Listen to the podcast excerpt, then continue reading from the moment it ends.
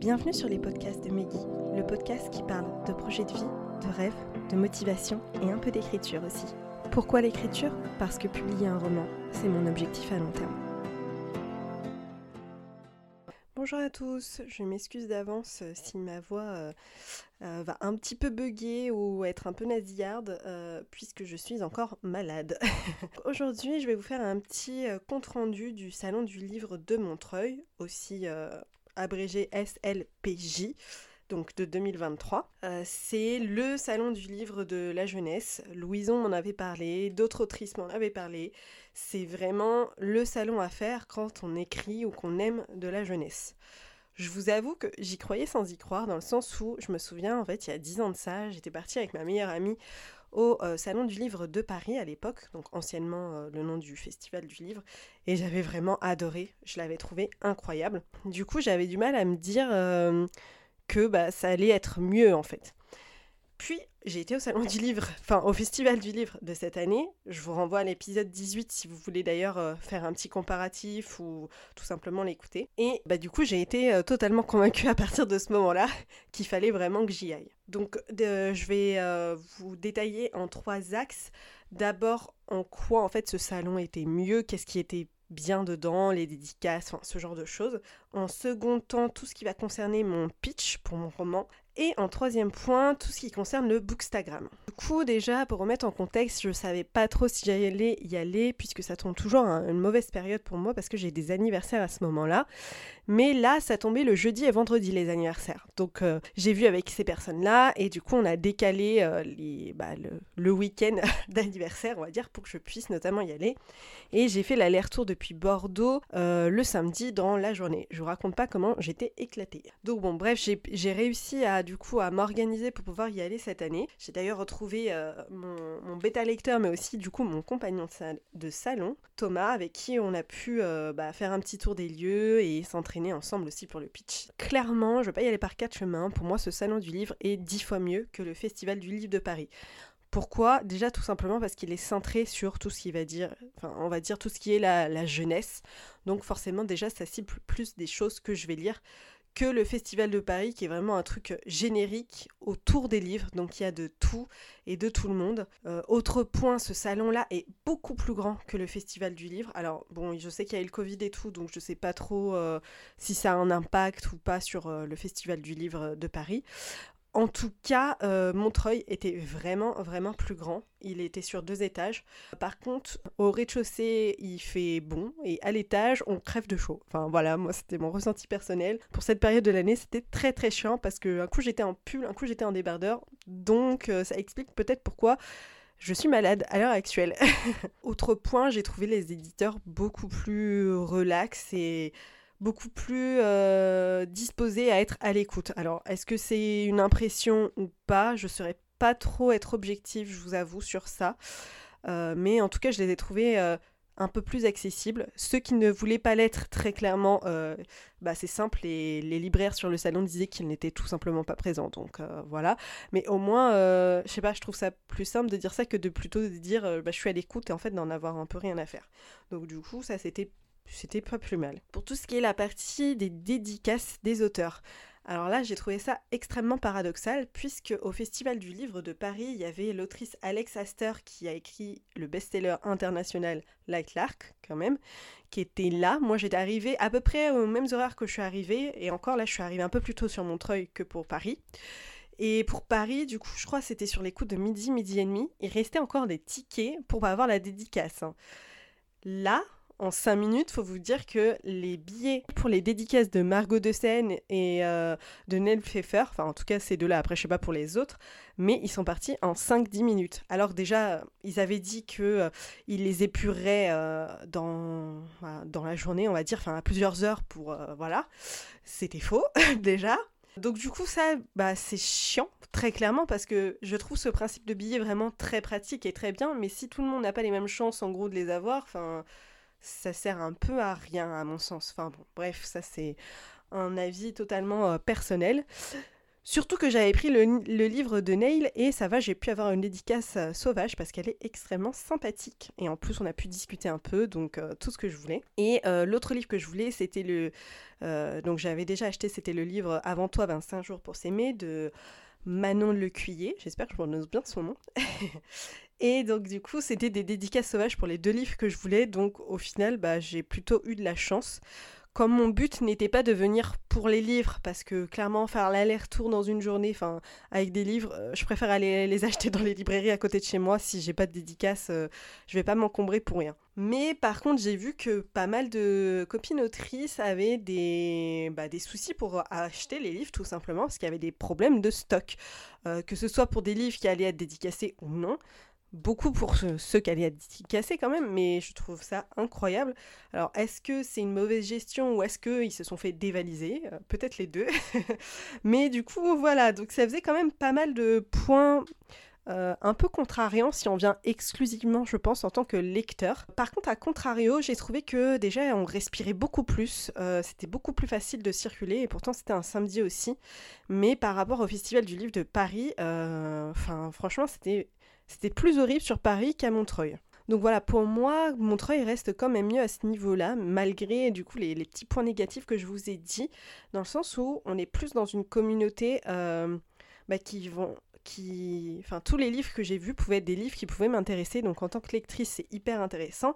Et en tant qu'autrice ou auteur, hein, euh, c'est hyper intéressant aussi, puisque bah, du coup, on voit les différents genres qui se vendent, les numéros 1, qu'est-ce qui est attendu, qu'est-ce qui est recherché. Donc, vraiment, on a beaucoup d'éléments, beaucoup d'infos. Et, et ce salon match beaucoup mieux pour moi à ce niveau-là. Pour la seconde partie concernant le pitch, déjà je vais un peu revenir sur euh, c'est quoi un pitch tout simplement. Du coup un pitch, ou en gros c'est le pitch elevator, donc c'est en gros pitcher, euh, c'est le principe de pitcher son livre dans un ascenseur. Le temps d'un ascenseur on pitch quelque chose et on est censé un peu le, vendre hein, très clairement.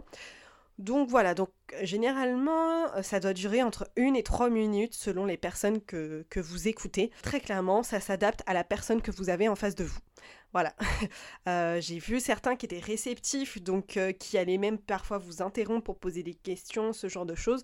Et des personnes, même si elles étaient intéressées, euh, on sentait qu'il fallait faire condenser. Donc, à mon sens, vous devriez, si vous êtes comme moi, vous aimez bien préparer. Le but, c'est de vendre. Donc, pour ça, pour vendre votre œuvre littéraire, il faut parler donc bref résumé qui va être euh, clair, concis. Les thèmes abordés, j'ai trouvé que c'était pertinent, les thèmes abordés, et qu'est-ce qui fait la force de votre livre?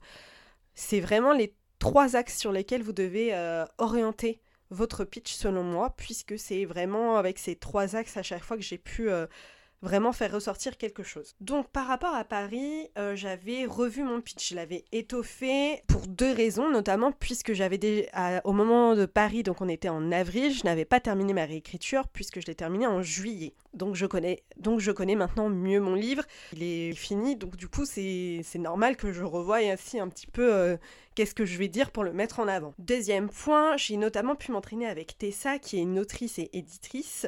Euh, dans le cadre donc de Motivation Project. Je vous renvoie à l'épisode 27 pour savoir exactement ce que c'est. Et donc du coup, grâce à, grâce à elle et du coup aux personnes du groupe, j'ai pu revoir et retravailler mon pitch pour qu'il rentre dans le cadre de 2 minutes, 3 minutes. Personnellement, moi, c'est que je suis quelqu'un qui ça rassure d'apprendre par cœur. Donc j'avais besoin de l'apprendre par cœur, mais je sais aussi que j'ai une force ce qui est que si jamais j'en ai besoin, je peux me détacher de ce que j'ai appris par cœur. Et heureusement d'ailleurs, puisque ça m'a bien servi euh, lors de ce, de ce salon. Donc ça, clairement, c'est quelque chose que euh, vous devez travailler selon vous, ce qui vous le met le plus à l'aise. Si vous préférez avoir des mots-clés et travailler autour par rapport à ça, moi je vous dis par rapport à moi, puisque bah, je sais que ça fonctionne pour moi, évidemment. Donc au début, quand je suis arrivée dans le salon, j'ai fait un petit tour des lieux, avec en plus j'ai vu pas mal de gens, donc j'en ai profité pour faire un petit tour des lieux, repérer les stands. Euh, spoiler alerte, je me perdais tout le temps. Heureusement que j'étais euh, euh, avec Thomas parce que c'était vraiment très très compliqué.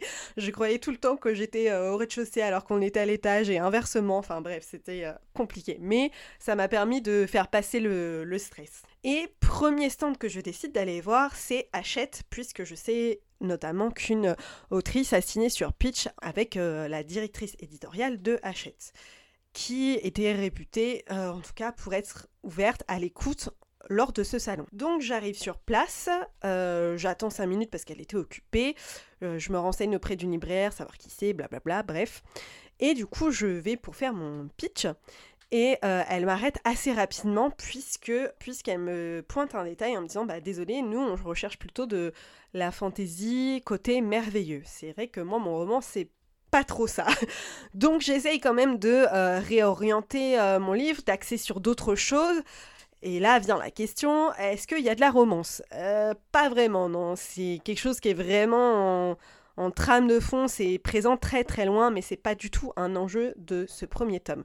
Et du coup, bah là, voilà, entre euh, le, premier point et euh, la, romance, bah j'étais out. mais ça s'est fait vraiment. Euh, j'étais confiante quand je l'ai fait et quand j'ai échangé avec elle, puisque là, le but, c'était vraiment de savoir si, parce que Hachette, ils sont plutôt récents dans la fantasy, donc je ne savais pas trop si mon roman pouvait en effet rentrer dans leur ligne éditoriale. Et au moins là, ça m'a permis de, bah, de, gagner du temps pour plus tard, parce que je ne soumettrai pas du coup ce premier roman. Et c'était un échange hyper constructif, parce que bah, elle m'a dit, voilà, pour ça et pour ça, moi je pense pas que ça peut le faire, mais euh, continuez, euh, vous pouvez certainement trouver, enfin elle était... Euh, gentille, elle n'était pas obligée de l'être, hein, très clairement. Mais voilà, c'était un échange qui était agréable. Même si c'était un non, c'était pas euh, bah, négatif dans le sens où elle m'a rabaissé et j'étais dégoûtée de, euh, de m'être plantée, j'ai bafouillé, ce genre de choses. Non, c'était vraiment un échange pertinent. Donc du coup, si vous êtes autrice, c'est une éditrice que je vous conseille d'aller voir puisque si vous stressez, elle saura quand même vous mettre en confiance à mon avis. Je n'ai pas été revoir Gulfstream et Rajo du coup que j'avais vu euh, au Festival du Livre. Déjà Rajo, il n'y avait pas d'éditeur à ce moment-là, donc euh, j'ai essayé mais ça n'a pas fonctionné. Et Gulfstream, bah, je n'avais pas d'intérêt à les revoir vu que je sais que je dois leur envoyer mon manuscrit. Donc, euh, Mais euh, c'est totalement aussi des éditeurs que je vous conseille euh, d'aller voir si, si, vous êtes un peu stressé, ils sauront vous mettre en confiance. Après, en tout cas, les personnes que j'ai vues. ensuite, on a fait pas mal d'autres maisons d'édition, certaines qu'on ne connaissait pas avec Thomas. on a essayé de se vendre un maximum. Certains nous mettaient tout de suite des noms en mode on n'a pas le temps, s'il vous plaît, envoyez par par euh, leur site, notamment par exemple Gallimard. Mais pareil, c'était pas, euh, c'était pas euh, dégagé quoi. C'était en mode non, mais vous comprenez, on n'a pas le temps. Donc on essayait par divers moyens d'attirer leur attention sur des, sur des choses pour qu'ils nous écoutent. Mais bon, quand ça marche pas, ça marche pas. Hein. Donc voilà, on a pu aussi discuter avec quelques autres personnes bah, autour de voilà les points forts, les points faibles, qu'est-ce qu'il faut mettre en avant et tout ce genre de choses. Donc c'était vraiment très intéressant. Et enfin, j'ai fait euh, un mini pitch à une euh, directrice éditoriale dont je vais taire le nom. Et là, ça a fonctionné. Mais quand je vous disais tout à l'heure qu'il fallait adapter son pitch par rapport peut-être à ce que vous avez prévu, c'est totalement ce que j'ai dû faire ici. Comme je vous l'ai dit, moi j'avais préparé un pitch qui durait entre 2 et 3 minutes où je développais beaucoup plus. Là, je sentais que je devais aller vraiment à l'essentiel. Donc j'ai posé le titre de mon roman, Emma Ticat, j'ai donné le genre, young adult et euh, plutôt orienté euh, fantasy dystopique. Et ensuite, j'ai donné la trame principale, à savoir que c'est un monde où on a des humains et des démons qui se battent, qui sont en guerre. Une partie des humains, nommés les élus, ont un pouvoir qui permet de tuer les démons. Et nous, on va suivre Emma je, je vous avoue que je me souviens plus vraiment où je me suis arrêtée, mais voilà, vous voyez l'idée. En deux, trois phrases, j'ai posé le contexte. Ensuite, je suis partie directement sur les thèmes, en mode euh, on va retrouver des thèmes universels comme le fun family, euh, la quête de soi, ce genre de choses, mais aussi des thèmes un peu plus uniques qui vont être euh, l'ambition et la volonté. Et ensuite, j'ai enchaîné directement avec le point fort, qui est donc Emma. Euh, Emma, qui est une héroïne grise, qui est attachante et énervante, qui a un point de repère pour les lecteurs puisqu'ils vont se reconnaître en elle. Enfin bon bref, je vous la fais extrêmement courte. Mais voilà comment je l'ai fait et je pense qu'honnêtement ça a duré une minute. Et là, elle m'a posé The Question, est-ce que vous avez une carte? Évidemment, je n'en avais pas puisque euh, je ne les ai pas reçus à temps. Au moins, je les aurai pour la prochaine fois. Mais du coup, euh, voilà, euh, je dis bah non, je les ai, j'en ai pas et tout. Elle fait bon bah pas de souci. Et là, elle me sort le Graal pour moi. elle me sort sa carte d'éditeur et du coup, elle me dit bah que ça, que ça l'intéresse, que je pouvais du coup lui envoyer. Elle me dit euh, Vous pouvez me l'envoyer dès maintenant, mais sinon, euh, vous pressez pas. De toute façon, j'aurai pas le temps de regarder avant la fin de l'année. Donc, euh, prenez votre temps, terminez ce que vous avez à terminer et envoyez-le moi en janvier et tout ça. Donc parfait. Du coup, je lui demande exactement ce qu'elle veut. elle veut les trucs classiques, le synopsis, le, le, bah, le livre déjà, le livre, le synopsis, la lettre d'intention, enfin tout ce genre d'informations. Donc voilà, je vais lui envoyer ça euh, en janvier et on verra ce que ça donne. Croisez les doigts pour moi. mais du coup, voilà, c'était hyper positif dans ce sens-là, puisque j'ai pu pitcher, mais pas à énorme, énormément de monde au final. Euh, je pense que le samedi, c'est pas non plus le jour qui s'y prête le mieux. Peut-être que euh, le vendredi, c'est peut-être mieux. Je sais que certains auteurs disaient qu'il y avait beaucoup plus, même pas que des auteurs, mais aussi des libraires qui disaient que les éditeurs étaient plus présents le vendredi et certaines personnes que j'ai rencontrées qui étaient là et le vendredi et le samedi disaient euh, bah, qu'ils trouvaient qu'il y avait plus d'éditeurs le samedi donc euh, peut-être qu'ils prennent juste plus le temps le vendredi je ne sais pas trop pour le coup mais en tout cas sachez que vous pourrez quand même en rencontrer le samedi donc euh, voilà, si vous y allez pour pitcher, je pense que c'est un bon contexte. De toute façon, restez poli, souriant, poser les questions. Est-ce que euh, mon, je voudrais vous pitcher mon roman pour savoir euh, si ça rentre bien dans votre ligne éditoriale? Et vous voyez, les gens, ils vont soit vous dire oui ou non, et si vous disent non, bah c'est pas grave. Hein, euh, dans tous les cas, vous le soumettrez à leur maison d'édition et ça passera par le cycle classique. Là, ça permet juste d'être rassuré dans le sens où on sait clairement que ça, ça rentre dans la ligne éditoriale, que ça peut intéresser, et bah ça rassure et ça fait du bien tout simplement de savoir ça n'y allez pas euh, avec du stress, y allez-y avec de la confiance, au contraire, puisque c'est ce qui vous permettra d'avoir vraiment un échange euh, constructif et pertinent pour vous pour, et pour votre euh, carrière d'autrice et pour votre roman. Enfin, dernier point, tout ce qui est le bookstagram. Très clairement, si vous êtes auteur sur les réseaux, c'est le lieu de rendez-vous. de ce que j'ai entendu aussi, il y avait beaucoup de personnes BookTok, mais je ne suis pas vraiment dessus, donc je ne peux pas vous confirmer mais ce serait logique, puisqu'il y avait énormément de personnes du Bookstagram. J'ai rencontré énormément de personnes avec qui je discutais tout le long de l'année. J'ai rencontré des nouvelles personnes et c'était hyper intéressant. Franchement, rien que pour cet aspect social, euh, avec certaines personnes, ça me faisait vraiment la sensation de retrouver des copines que j'avais pas vues depuis 5 ans, alors que c'était la première fois que je les rencontrais. Euh, et c'était, c'était vraiment hyper cool de discuter de vivo avec ces personnes-là, d'en apprendre plus sur elles, qu'elles en apprennent plus sur vous, de rencontrer une nouvelle personne. Si vous êtes un auteur et que vous êtes présent sur les réseaux sociaux, très clairement, je vous conseille d'y aller parce que bah faut pas oublier qu'on est tous sur les réseaux sociaux quand même pour une raison, pour se promouvoir. Et pour se promouvoir, il faut agrandir son cercle de connaissances.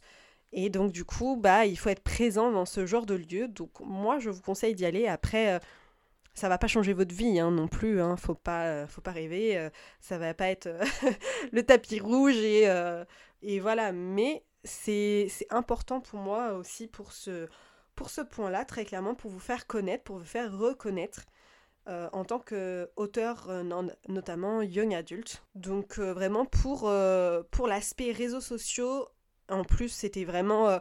c'était vraiment bien parce que vous rencontrez une personne qui va rencontrer, qui va parler à une autre personne que vous ne connaissez pas, donc vous allez vous rencontrer, vous allez découvrir de nouvelles personnes, de nouveaux textes, de nouvelles histoires hyper intéressantes et enrichissantes. Vous allez aussi peut-être pouvoir vous entraîner à, bah, pitcher votre roman puisque bah, quand euh, vous allez retrouver une personne qui va vous demander qu'est-ce que vous écrivez, bah, faudrait bien dire de, de, quoi ça parle votre histoire.